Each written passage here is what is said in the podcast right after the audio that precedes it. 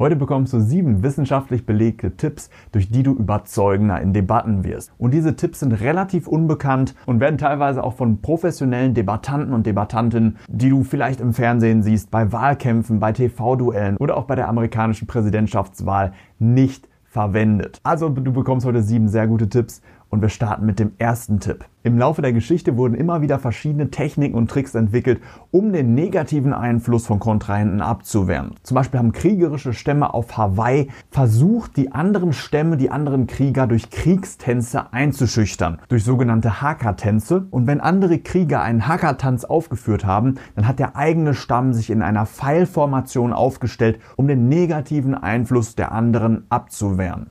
Heutzutage sind die meisten nicht besonders gut darin, den negativen Einfluss von anderen abzuwehren. Und man sieht ihnen häufig an, dass sie betroffen sind und das macht sie schnell weniger überzeugend. Allerdings gibt es einen einfachen Trick, wie du bei Diskussionen, bei Debatten und anderen Formen von öffentlichen Streitgesprächen dafür sorgen kannst, dass du souveräner bleibst. Laut einer Studie aus dem Jahr 1990 von O'Keefe sind die Sprecher, die am souveränsten sind, am besten dazu in der Lage, sich möglichst stark auf den Inhalt zu fokussieren und konzentrieren konzentrieren sich fast gar nicht auf die andere Person. Sie ignorieren verbale Angriffe, sie ignorieren Körpersprache und indem du dir möglichst stark ins Gedächtnis rufst, es geht nur um den Inhalt, es geht um Lösungen, desto souveräner wirst du wirken.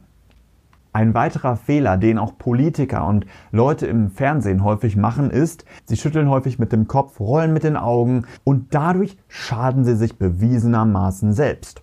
Mehrere Studien von Seiter et al. aus den Jahren 1998 und 2001 zeigen, dass die Gesichtsausdrücke von den Zuhörern, also wenn ein anderer gerade seine Punkte macht in einer Debatte und es wird mit der Kamera gezeigt, wie die Reaktion der anderen Personen ist, dass die Person, die währenddessen mit den Augen rollen, mit dem Kopf schütteln, sich am stärksten selbst schaden.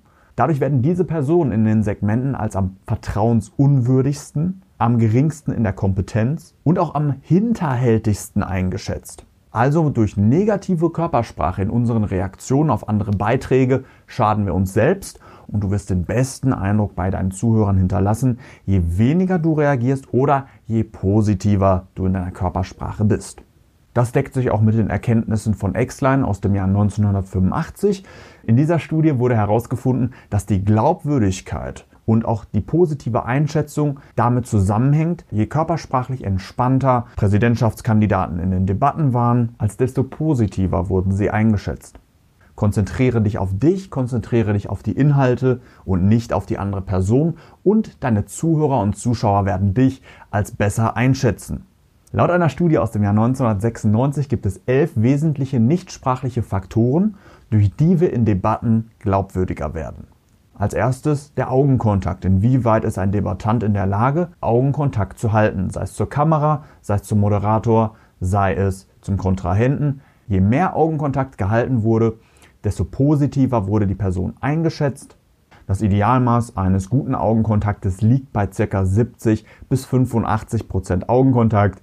Wenn ein Präsidentschaftskandidat weniger Augenkontakt als 70 Prozent hielt, dann wurde er oder sie von den Zuschauern als weniger glaubwürdig eingeschätzt. Waren es mehr als 85 Prozent, dann wurde die Person als sehr aggressiv eingeschätzt. Weitere Faktoren sind kraftvolle Gesten, eine offene Körpersprache, ein nickender Kopf, dass sich jemand in die Nähe von anderen Personen begab, also kurze Distanzen. Debattanten wurden auch als glaubwürdiger eingeschätzt, je häufiger sie andere Personen berührt haben. Je freundlicher der Gesichtsausdruck war, je flüssiger die Rede war, auch eine moderate Sprachgeschwindigkeit, Sprechgeschwindigkeit und der letzte Faktor, eine hohe Dynamik in der Stimmvarianz. Je dynamischer du deine Stimme einsetzt, desto mehr Emotionen transportierst du, desto mehr aktivierst du andere und desto eher nehmen dir auch andere ab, was du sagst.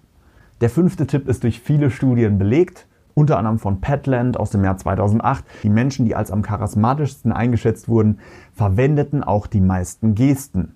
Camille Gallo hat was extrem Cooles gemacht. Vielleicht kennst du TED, das Format Technology Entertainment Design. Das sind, das sind einige der herausragendsten Reden der Welt. Und Camille Gallo hat geguckt, was macht die Redner am charismatischsten, am überzeugendsten und was sorgt auch dafür, dass die Videos auf YouTube am häufigsten geklickt werden. Und genau wie bei Debatten fand Camille Gallo heraus, dass es einen direkten Zusammenhang zwischen der Menge der Gesten und der Überzeugungskraft der Redner gab. Die am wenigsten überzeugenden Redner verwendeten nur ca. 200 Gesten, die im Mittelfeld im Durchschnitt 400 Gesten und die Spitzenredner wie Simon Sinek verwendeten 600 Gesten. Also je mehr Ausdruck du auch in der Debatte verwendest, je mehr Gesten du verwendest, als desto charismatischer und positiver wirst du eingeschätzt. Die anderen zwei Faktoren, die Petland herausgefunden hat, sind auch sehr spannend. Und zwar die Menschen, die in Gesprächen als am charismatischsten eingeschätzt wurden und auch in Debatten, waren die empathischsten und hatten auch die stärkste innere Kontrolle. Und das macht natürlich auch durchaus Sinn. So ein James Bond hat natürlich unendliche emotionale Kontrolle. Aber wenn wir an reale Beispiele denken, wie Oprah, die erfolgreichste Moderatorin aller Zeiten, die auch permanent in Debatten und Streitgesprächen überzeugt hat, dann fällt auch auf, dass sie nicht nur die erfolgreichste Moderatorin ist, sondern auch eine unglaubliche Empathiefähigkeit und auch eine extreme innere Kontrolle entwickelt hat. Und ja, beides sind Fähigkeiten, die kultiviert werden können. Wenn dich interessiert, wie du das weiterentwickeln kannst, dann empfehle ich dir den Masterkurs Emotionshacking. Schau gerne mal rein, ist in der Beschreibung verlinkt. Vielleicht hattest du das auch schon mal, du bist zu einem Dönerladen gegangen, standst dann davor und hast überlegt, hm, was esse ich nur? Und dann hast du fünf bis zehn Minuten davor verbracht und nach zehn Minuten beim Dönermann hast du dich dann doch dafür entschieden, einen Döner zu bestellen. Das ist mir natürlich noch nie passiert. natürlich schon, klar. Auch bei Netflix genau das gleiche. Man könnte häufig den ersten Film nehmen und er ist häufig sehr gut oder gut, aber trotzdem verwenden wir dann doch sehr viel Zeit darauf, die Optionen zu prüfen und kommen dann vielleicht nicht ins Handeln.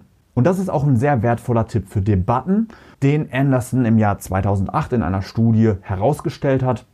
Und zwar, die überzeugendsten Debattantinnen und Debattanten sind nicht zwangsläufig die, die die besten, wohlüberlegtesten Argumente vorbringen, sondern die, die am schnellsten reagieren, die sofort eine Entscheidung treffen und sofort auf die Beiträge eingehen, sobald sie an der Reihe sind. Also je schneller du reagierst, als desto überzeugender und als desto charismatischer wirst du in Debatten und Diskussionen eingeschätzt. Das macht natürlich auch Sinn. Wer schnell antwortet, der hat ja wahrscheinlich Ahnung, sonst wird er darüber nachdenken. Gleichzeitig zeigst du dadurch wieder, dass du dynamisch bist. Du kannst auf das reagieren, was der andere entgegenwerfen. Der siebte Tipp kommt von Olivia Fox Cabane, eine der führenden Charisma-Forscherinnen der Welt. Und Olivia Fox Cabane fand heraus, dass zwei wesentliche Komponenten nötig sind, damit wir andere in Debatten, Diskussionen oder in anderen Situationen unseres Lebens möglichst stark überzeugen. Und diese zwei Faktoren sind Kompetenz und Wärme.